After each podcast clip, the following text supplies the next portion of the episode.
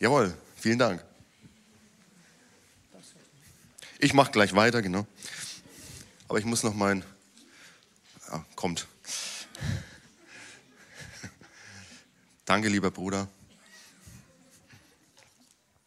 Merci beaucoup.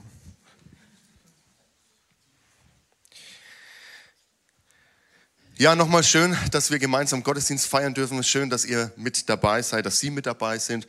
Auch online, wenn online jemand mit zugeschaltet hat. Ich darf mich kurz noch vorstellen. Mein Name ist Alexander Spörlein. Ich bin Pastor in Ausbildung hier in der FCG in Lichtenfels. Bevor ich in meine Predigt gehe, würde ich gerne noch ein Thema aufgreifen. Es gibt verschiedene Konflikte in dieser Welt. Ich glaube, das ist niemandem von uns verborgen geblieben. Wir haben auch lange Zeit hier für den Konflikt in der Ukraine gebetet. Es wird auch im Landkreis immer noch gebetet. Auch da dürfen wir nicht locker lassen, sind vielleicht etwas nachlässiger geworden, aber auch da müssen wir dranbleiben. Es gibt auch andere Konflikte noch. Viel, von vielen hört man gar nicht. Auch da sind Menschen unter Druck und Leiden.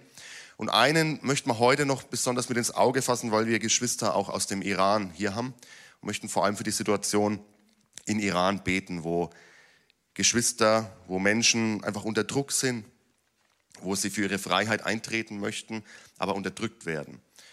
Und da darf ich die Shirin mit nach vorne bitten und möchte einfach uns nochmal alle einladen, gemeinsam aufzustehen und uns eins zu machen für den Iran, dass wir eintreten für Gottes Friede dort, dass wir eintreten, dass seine Freiheit dort sichtbar wird, dass Menschen, ja, dass Gottes guter Plan auch für Menschen dort sichtbar und Realität wird. Das Interessante ist, dass die schnellst wachsende Gemeinde, christliche Gemeinde in der Welt aktuell in Iran ist. Das heißt, es ist, klingt paradox, dass da, wo Christen am meisten unter Druck sind, scheinbar Christen am meisten bereit sind, ihren Glauben zu teilen. Und dass auch da der Hunger einfach von anderen so groß ist, dass sie Jesus annehmen und ihn erleben. Aber wir machen uns eins, ne, Shirin, und beten für dieses Land. Herr Jesus, du siehst die verschiedenen Konflikte in dieser Welt, Herr. Wir denken weiter auch an die Ukraine und bitten für deinen Frieden. Wir denken an die anderen Konfliktherde auf dieser Welt, Herr, wo Menschen einfach unterdrückt sind, Herr, wo sie leiden auf, aus verschiedenen Gründen, Herr. Und besonders beten wir jetzt für den Iran. Wir bitten dich, dass dein Wille, Herr, dein Plan für dieses Land, und du hast einen guten Plan, für dieses Land, dass dieser Plan sichtbar wird und zur Wirklichkeit wird, dass Menschen, die einfach nur frei sein möchten, in Freiheit leben wollen, aber Gewalt erfahren, dass du sie schützt, Herr, dass du deine Hand über sie hältst. Und wir wissen, dass es zwar Könige in dieser Welt gibt und es gibt Herrscher in dieser Welt, aber du bist der König aller Könige. Herr, es gibt nichts, Herr, was außer deiner Kontrolle wäre. Und es gibt niemanden, der dir auch nur ansatzweise gleichkommen kann Und auch das Regime in Iran, Herr, es muss sich beugen vor dir. Und so bitten wir dich nochmal, dass deine Freiheit und dein Friede für dieses Land Realität wird. Und ich habe die Shirin gebeten, auf Persisch zu beten. پدر آسمانی شکرگزار تو هستم ممنونم که محبتت رو همه جوره به ما نشون دادی. ممنونم که در سیاه ترین لحظه های زندگی تو بودی که فقط با پدر جان فرزندان کشورم رو به حضورت بلند می‌کنم. می‌خوام که محبت تو آرامش تو بر ایران باشه. آسمان ایران رو تو بلند کن.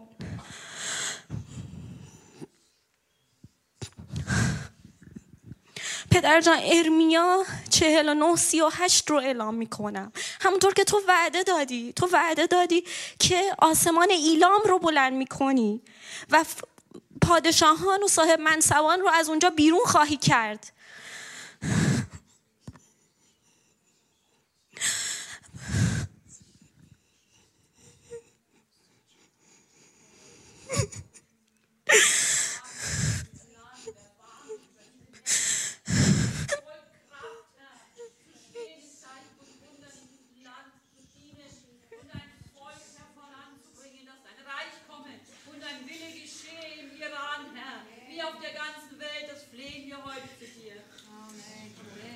Herr, und wir bitten dich für alle, die Angst haben um ihre Angehörigen, Herr, die Angst haben um Familie, dass du Frieden schenkst, Herr, dass sie wissen dürfen, sie sind in deiner Hand, Herr Jesus.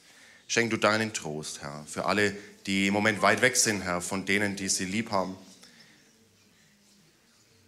Herr, du bist ein Gott, der sorgt, Herr, für uns. Du bist ein guter Hirte. Alle Ehre sei dir. Amen. Vielen Dank, Shirin, auch für deinen Mut, mit einzutreten. Komm, lass uns die Shirin und auch die Meriam einfach ermutigen.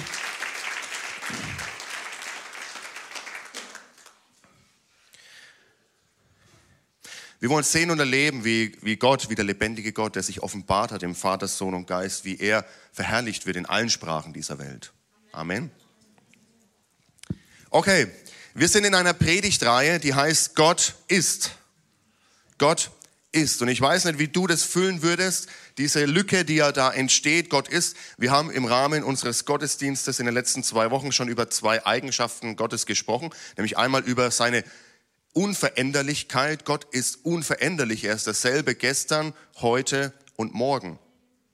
Wir haben auch gesprochen über Gottes Güte. Gott ist gut, passend zum Erntedankfest letzte Woche. Ich glaube, wir können sagen, wenn wir unser Leben schauen, Gott ist wirklich gut und seine Güte übertrifft alles. Und heute möchte ich über eine Eigenschaft sprechen, die viel häufiger in der Bibel vorkommt als alle anderen. Wir singen in Liedern darüber und doch ist sie wohl am schwersten zu begreifen. Diese Eigenschaft verhindert, dass wir Gott klein machen, wie es manchmal passieren kann.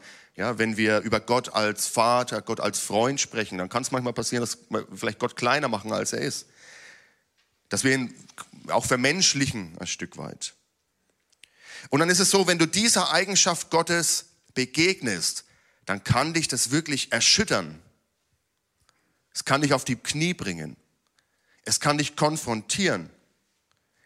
Es kann dich Ehrfurcht lehren und es kann dich sprachlos machen. Und diese Eigenschaft, über die ich heute sprechen möchte, ist die Heiligkeit Gottes. Gott ist heilig. Wer hat's erraten? Sehr gut. Wir gehen in einen Bibeltext gemeinsam. Und zwar in Jesaja Kapitel 6, die Verse 1 bis 4. Da heißt es, in dem Jahr, als König Usia starb, sah ich den Herrn sitzen auf einem hohen und erhabenen Thron und sein Saum füllte den Tempel. Seraphim standen über ihm. Ein jeder hatte sechs Flügel. Mit zweien deckten sie ihr Antlitz, mit zweien deckten sie ihre Füße und mit zweien flogen sie. Und einer rief zum anderen und sprach, Heilig, heilig, heilig ist der Herr Zebaoth. Alle Lande sind seiner Ehre voll. Und die Schwellen bebten von der Stimme ihres Rufens. Und das Haus ward voll Rauch. Jesaja, der Prophet, bekommt ja einen Einblick in den Thronsaal Gottes, ein Raum, wo Gott auf dem Thron sitzt. Und was er dort sieht, und hier heißt ja, und er sah, das kann er, obwohl er ein Prophet, also ein Mann des Wortes ist, schwer in Worte fassen. Es macht ihn fast sprachlos. Und wie soll man auch sprechen über das Unsagbare? Wie soll man mit unserer limitierten, begrenzten Ausdrucksweise sprechen über den, der unbegrenzt ist? Und so bleibt ihm nichts anderes übrig, wie diesen Seraphim, von denen wir da lesen, als zu sagen, im Angesicht Gottes, heilig, heilig, heilig. Wenn in der Bibel Dinge zweimal vorkommen, dann heißt es, das ist wichtig, hört gut zu. Zum Beispiel Amen, Amen, ich sage euch, wahrlich, wahrlich, sagt, sagt Jesus. Also wenn Dinge zweimal wiederholt werden, dann ist es wichtig. Und wie viel mehr Bedeutung hat dann etwas, was dreimal genannt wird? Und die einzige Eigenschaft Gottes in der Bibel, die dreimal am Stück genannt wird, ist nicht gut, gut, gut bist du oder mächtig, mächtig, mächtig. Nein, die einzige Eigenschaft, die dreimal genannt wird an verschiedenen Stellen, ist heilig, heilig, heilig. Es ist fast so, als hätte man ein Wort gebraucht für den Moment, wo man keine Worte mehr hat. Und im Antlitz von Gott sehen wir, wie diese Seraphim mit sechs Flügeln, also interessante Wesen, zwei Flügel heißt es zum Fliegen, zwei zum Bedecken des Gesichts, weil Gottes Herrlichkeit da ist. Und zwei zum Bedecken der Füße, weil da, wo Gott ist, heiliger Boden ist. Heilig bist du, Herr. Das Wort, was dahinter steckt im Hebräischen, ist Kadosh. Sag mal alle Kadosh. Ja, wir haben ja auch in dieser Predigtreihe immer mal ein paar Fremdwörter mit eingebaut. Ja, wisst ihr noch die Immutabilität Gottes? Wer kann diesen Zungenbrecher noch? Die Immutabilität Gottes. Und hier heißt ja dieses Wort, was hier für heilig steht, ist im Hebräischen Kadosh. Und es drückt aus diesen Unterschied zwischen dem Heiligen und dem Profanen. Und es ist interessant, dass eigentlich in jedem Volk dieser Welt, egal ob es den christlichen Glauben hat oder ob es eine andere, zum Beispiel eine Naturreligion ist, dass es eigentlich in jedem Volk ein Verständnis dafür gibt, dass es Dinge gibt, die heilig sind, also irgendwie anders hervorgehoben. Orte, an die nicht jeder darf. Dinge, die nicht jeder anfassen darf. Im Gegensatz zu dem Profanen, dem Alltäglichen, dem Normalen, dem Herkömmlichen sozusagen. Das heißt, diese Idee, dass da etwas ist, was so anders ist als wir, scheint in uns ganz tief verwurzelt zu sein. Auch in unserer Alltagssprache kennen wir das. Manche sagen, mein freier Tag ist mir heilig. Ja? Alle anderen Tage, das sind die normalen, aber wenn ich frei habe, das ist mir heilig, das ist was Besonderes. Oder meine Zeit mit der Familie ist mir heilig. Da kommt mir, da lasse ich nichts dazwischen kommen, ja. Dafür räume ich mir Zeit frei. Oder vielleicht haben manche von euch auch noch heiliges Geschirr zu Hause. Hat jemand noch Geschirr, wo ihr sagt, das ist nur für die besonderen Tage da. Das steht im Schrank, irgendwo gut verwahrt, wo kein Staub hinkommt und an den besonderen Tagen, zum Beispiel am ersten Weihnachtsfeiertag oder wenn ein besonderes Fest ansteht, wie die Segnung von Frieda, dann kommt dieses besondere Geschirr zum Einsatz. Das ist heilig. Das ist irgendwie anders als das normale Geschirr, wo du frühstückst, ja, oder was du unter der Woche verwendest, wo die Kinder auch mal was fallen lassen und es geht kaputt und du sagst, ist nicht so schlimm. Aber nicht bei dem heiligen Geschirr. Das ist anders. Das ist irgendwie heraus, abgesondert von dem Alltäglichen. Und dieses Idee, dieses Konzept, was wir ja auch kennen aus unserem Alltag, das steckt dahinter, wenn wir darüber sprechen. Natürlich noch tiefer, aber das ist das, was, wenn wir über Gottes Heiligkeit sprechen. Gott ist einzigartig. Es gibt nichts, was ihm gleichkommt. In 2. Mose 15, Vers 11, da lesen wir, Herr, wer ist dir gleich unter den Göttern? Wer ist dir gleich, der so herrlich und heilig ist, schrecklich, löblich und wundertätig? Gott ist einzigartig. Es gibt nichts, was mit ihm zu vergleichen ist.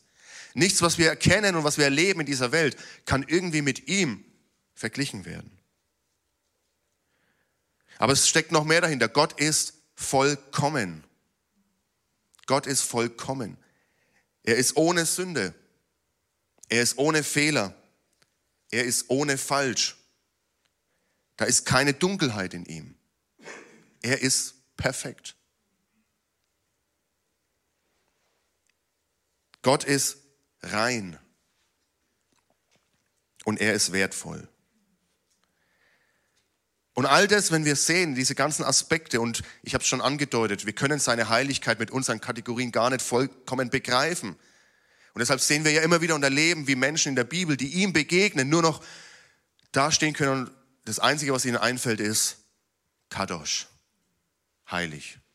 Kein Wort greift mehr. Und ich nenne diese Dimension seiner Heiligkeit, die Jesaja hier begegnet, die herrliche Dimension seiner Heiligkeit. Es zeigt seine Herrlichkeit, die Herrlichkeit an Gottes Thron. Und alles, was wir können, ist staunen über unseren Gott. Und ich finde es beeindruckend, wenn ihr wie die Architekten auch des Mittelalters versucht haben, das, wenn sie Kirchen gebaut haben, mit aufzugreifen. Ihr Ziel war es, dass wenn Menschen in so eine Kathedrale hineingehen, dass sie in den Raum kommen und einfach nur sagen, wow, das ist mehr, das ist größer als alles, was ich mir vorstellen kann. Als ein Bild, ein Abbild für Gottes Herrlichkeit. Wir sind heute etwas einfacher gestrickt, auch in unserer Architektur, ja, auch bei uns. Aber der Idee, die hinter solchen Kathedralen steht oder wenn in, in einen Dom hineingeht, ja, ist, wow, diese Größe, diese Herrlichkeit Gottes irgendwie wiederzuspiegeln. Und selbst das ist nichts gegen die wirkliche Herrlichkeit unseres Herrn. Aber die, Dimension, oder die Heiligkeit Gottes hat auch noch eine andere Dimension, nämlich eine gefährliche Dimension. Wenn wir in Jesaja weiterlesen, Jesaja 6, Vers 5, da heißt es, Jesaja sieht also dieses Bild und er sagt, weh mir, ich vergehe, denn ich bin unreiner Lippen und wohne unter einem Volk von unreinen Lippen. Denn ich habe den König, den Herrn Zebaoth, gesehen mit meinen Augen.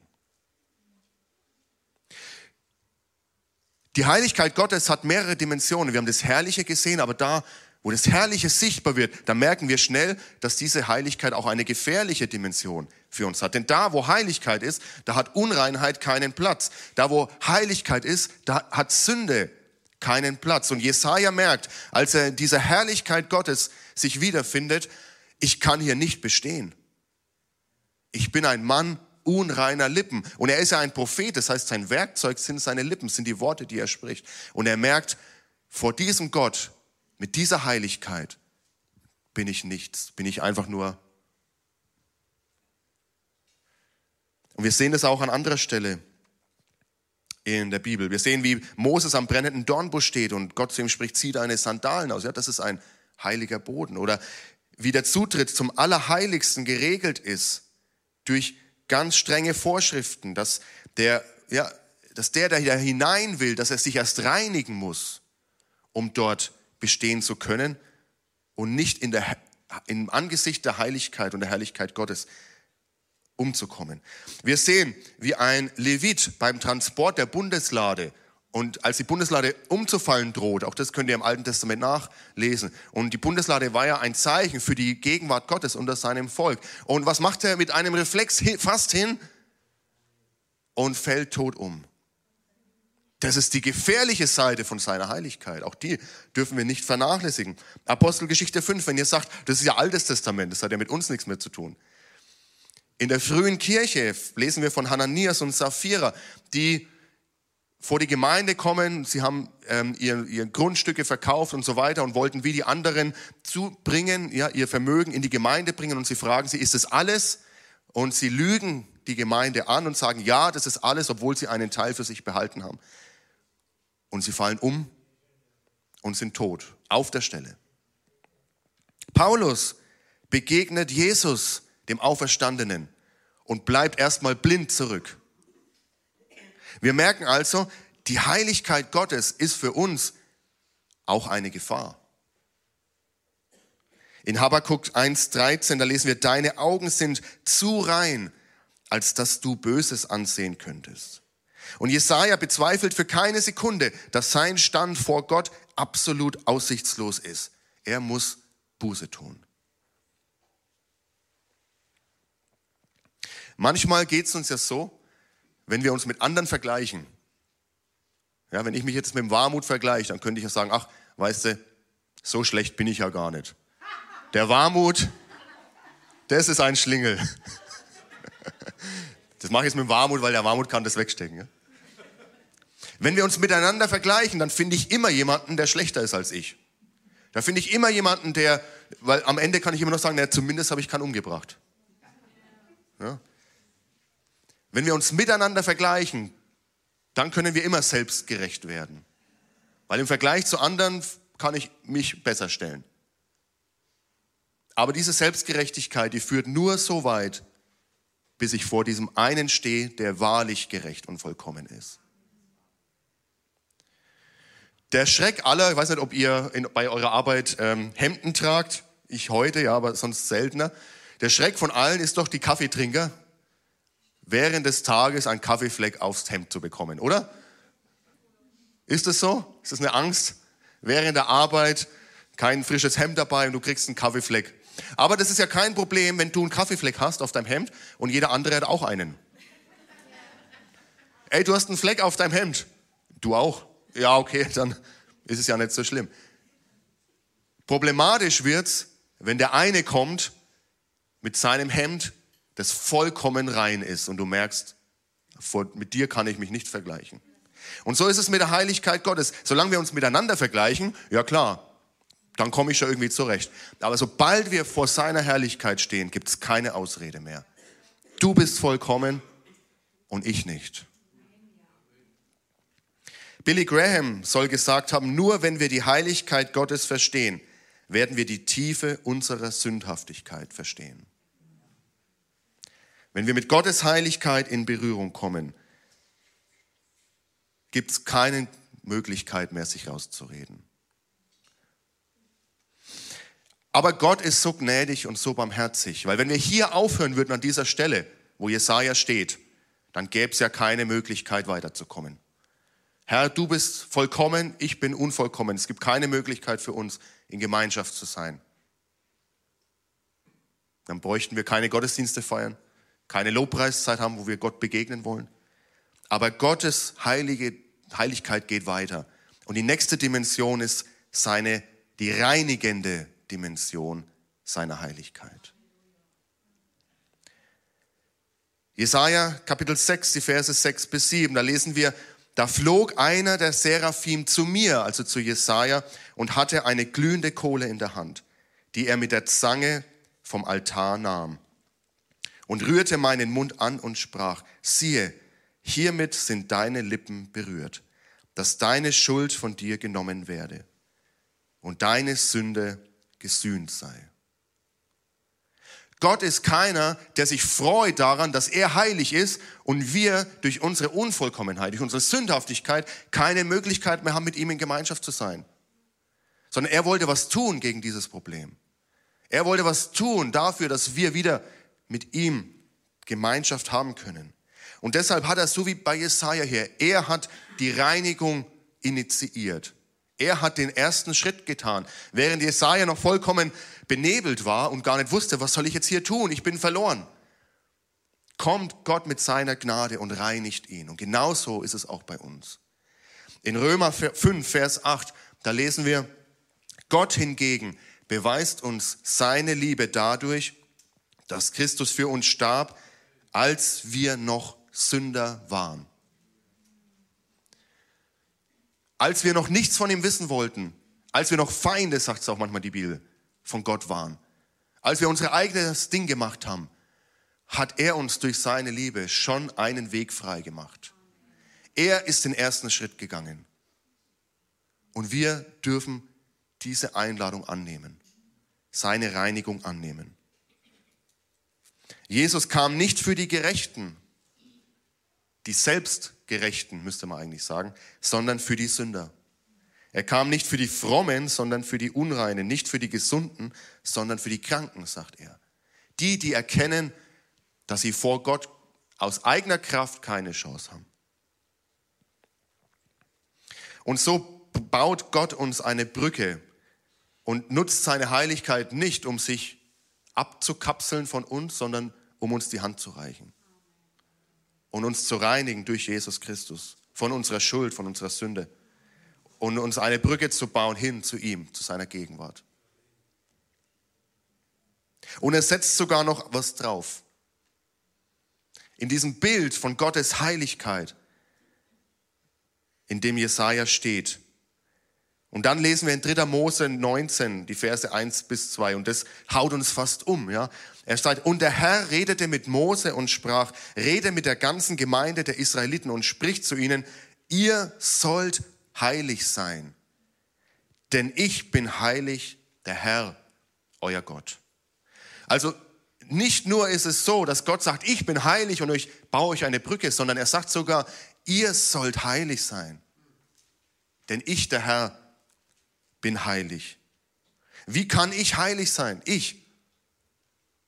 Mit meinen Fehlern, mit meinen Makeln, mit meinen Verfehlungen. Wie soll ich heilig sein? Vor einem heiligen und herrlichen Gott. Ein Theologe drückt es so aus, ich lese es erstmal auf Englisch, wie er es ausgedrückt hat. To be holy means to belong exclusively to God and to be used for his purposes. Ich übersetze es mal. Heilig zu sein für uns bedeutet, ausschließlich zu Gott zu gehören und für ihn, für seine Zwecke verwendet zu werden. Wir können heilig sein, wenn wir allein ihm gehören. Wenn wir sagen, Herr, hier ist mein Leben, es soll ganz und allein in deiner Hand sein.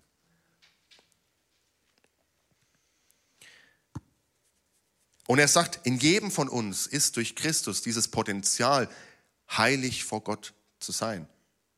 Aber was müssen wir tun? Die Bibel macht es klar, wir müssen sterben. Sterben zu unserem alten Ich. Sterben zu dem alten Menschen, der unter der Sünde ist, der im Fleisch ist. Sterben zu unseren Begierden und leben für ihn. Allein für ihn. Und so spricht er, wenn ihr in den ersten Korintherbrief zum Beispiel äh, schaut, so kann Paulus sogar die Korinther ansprechen mit ihr Heiligen. Und ich weiß nicht, ob ihr den ersten Korintherbrief schon mal gelesen habt, aber da wird auf den ersten Seiten relativ und den ersten Kapiteln schnell deutlich, die sollen heilig sein. Da ging ja alles drunter und drüber. Spaltung in der Gemeinde, sexuelle Unzucht, ähm, verschiedenste Dinge, ja, die da nicht geklappt haben. Götzendienst, viel zu nah dran an der Welt. Und Paulus nennt sie Heilige. Nicht, weil sie selber das für sich hätten ermöglichen können, sondern weil Jesus durch sein Opfer diese Reinigung, die nötig war, vollbracht hat. Und diese Identität steht auch uns zu. Wir sind heilig in Christus. Früher, als ich Jugendlicher war, habe ich das immer ein bisschen so verstanden wie sich erheben. Wir sind heilig. Also jetzt Leute, jetzt übertreibt da mal nicht, ne? jetzt äh, bleibt da mal auf dem Teppich. Ähm, du sagst, du bist heilig, aber schau mal dein Leben an. Ich sehe doch deine Schwächen und deine Fehler. Aber wir dürfen nicht verwechseln Heiligkeit im Sinne von, was ich tun kann, sondern Heiligkeit im Sinne von, was er für mich getan hat. Wir sind alleine deshalb heilig, weil er für uns es vollbracht hat. Nicht aus meinem Vollbringen voraus, heraus. Und so dürfen wir, auch wenn ich merke, in meinem Leben sind noch Schwächen da und es sind noch die ein oder anderen Makel da, ganz klar, darf ich trotzdem sagen, meine Identität in ihm, in Christus ist, ich bin heilig. Und er ist heilig. Hebräer 10, Vers 14, da schreibt der Autor, denn mit diesem einen Opfer hat er, nämlich Christus, alle, die sich von ihm heiligen lassen, völlig und für immer von ihrer Schuld befreit. Durch Jesu Opfer, durch Jesu Blut dürfen wir als dürfen wir vor Gott kommen und können vor seiner Heiligkeit bestehen. Und die letzte Dimension, das ist die sendende Dimension seiner Heiligkeit, die ich heute nennen möchte. Jesaja 6, Vers 8. Nachdem Jesaja völlig erstmal sprachlos und staunend vor dieser Szene war und äh, Gott diese, die Reinigung initiiert und seine unreinen Lippen reinmacht, geht's noch weiter. Denn Jesaja schreibt, und ich hörte die Stimme des Herrn, wie er sprach, wen soll ich senden? Wer will unser Bote sein? Ich aber sprach, hier bin ich sende mich. Gott fragt, wer will mein Bote sein? Wer, für, wer will für mich gehen? Wer will für mich sprechen? Wer will meine Botschaft bekannt machen? Wer will meine Heiligkeit hineintragen in diese Welt? Und Jesaja sagt, nachdem er die Reinigung erfahren hat, hier bin ich, sende mich. Und derselbe Auftrag, dieselbe Frage geht auch an uns. Wer wird für mich gehen? Wen kann ich senden? Wer wird mein Bote sein? Und ich frage mich, werden wir sagen, hier bin ich? Nachdem er uns rein gemacht hat.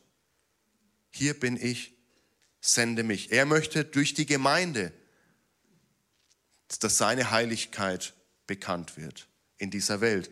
Und er möchte, dass Menschen die reinigende Dimension auch seiner Heiligkeit erfahren in dieser Welt.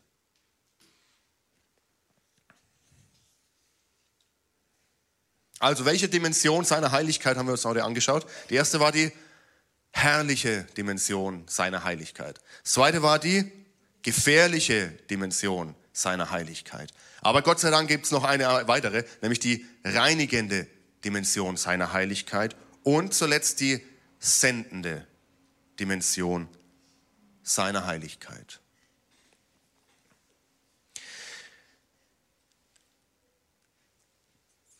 Diese Predigt hat vielleicht nicht unbedingt mehr dazu beigetragen, dass wir seine Heiligkeit besser verstehen, denn sie ist so umfassend, dass es kaum möglich ist zu unseren Lebzeiten. Wahrscheinlich erst, wenn wir vor ihm stehen, wenn wir sagen, wow, okay, das bedeutet heilig.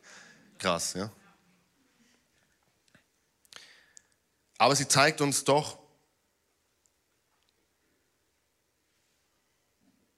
warum Gott letztlich Gott ist, weil er so völlig anders ist, weil er so völlig abgesondert ist von uns, weil er vollkommen ist, weil er unvergleichlich ist, weil er einzigartig ist. Und trotzdem dürfen wir zu diesem heiligen Gott Vater sagen. Und ich möchte uns ein Zitat noch mitgeben von Jackie Hill Perry, das ist eine Dichterin und Bibellehrerin aus den USA. Und ich lese es gleich auf Deutsch, keine Angst. Und sie schreibt, und lasst es mal wirken in dir, wenn Gott heilig ist, dann kann er nicht sündigen. Oder? Wenn Gott heilig ist, dann kann er nicht sündigen. Wenn Gott nicht sündigen kann, dann kann er nicht gegen dich sündigen. Wenn Gott nicht gegen dich sündigen kann, sollte ihn das nicht zum vertrauenswürdigsten Gegenüber überhaupt machen. Weil Gott heilig ist, kannst du ihm vertrauen weil er ohne Falsch ist, ohne Lüge, ohne Dunkelheit, ohne Böses, kannst du ihm dein Leben anvertrauen. Weil in ihm nur Gutes ist, keine Sünde, kannst du ihm dein Leben anvertrauen.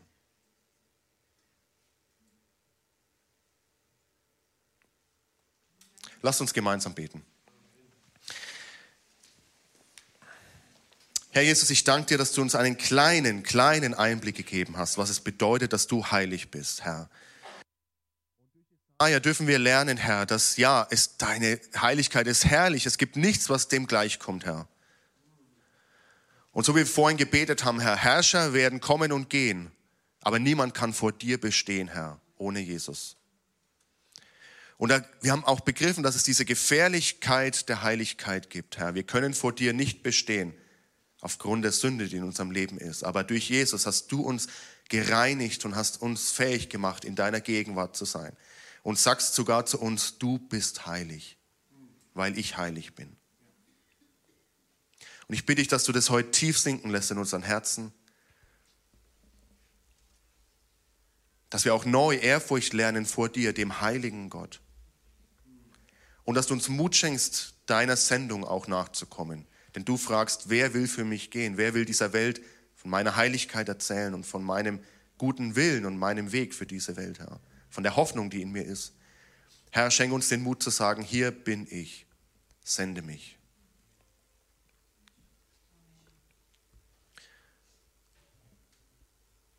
Herr, und wir haben gehört, weil du nicht gegen uns sündigen kannst, so wie wir Menschen einander schuldig werden.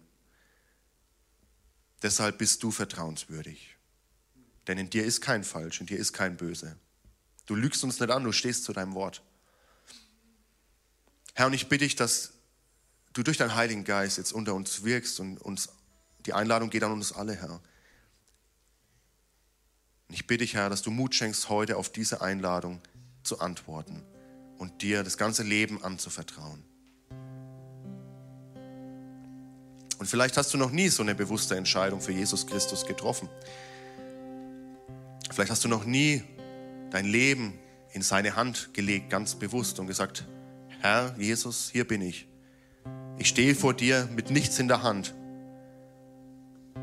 Ich lege alles, was mein Leben ausmacht, mein ganzes Leben, lege ich in deine Hand, lege ich vor dich hin. Ich danke dir für deine Vergebung am Kreuz, die du für mich ermöglicht hast. Ich danke dir, dass du meine Schuld getragen hast. Sei du mein Herr. Ab jetzt sollst du der Boss in meinem Leben sein.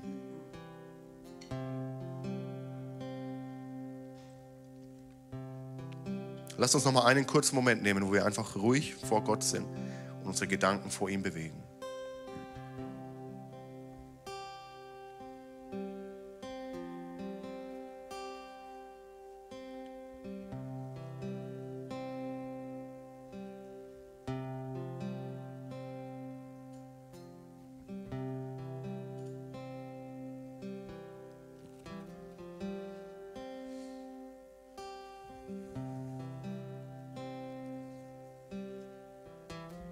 Möchte noch einmal dieses Zitat vorlesen. Wenn Gott heilig ist, dann kann er nicht sündigen. Wenn Gott nicht sündigen kann, dann kann er nicht gegen dich sündigen. Wenn Gott nicht gegen dich sündigen kann, sollte ihn das nicht zum vertrauenswürdigsten Gegenüber überhaupt machen. Und so lade ich uns ein, gemeinsam das Vaterunser zu beten.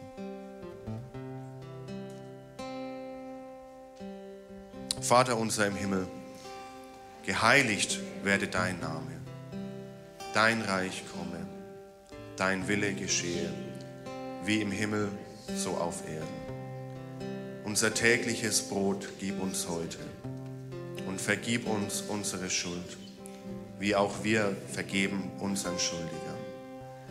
Und führe uns nicht in Versuchung, sondern erlöse uns von dem Bösen. Denn dein ist das Reich und die Kraft und die Herrlichkeit in Ewigkeit.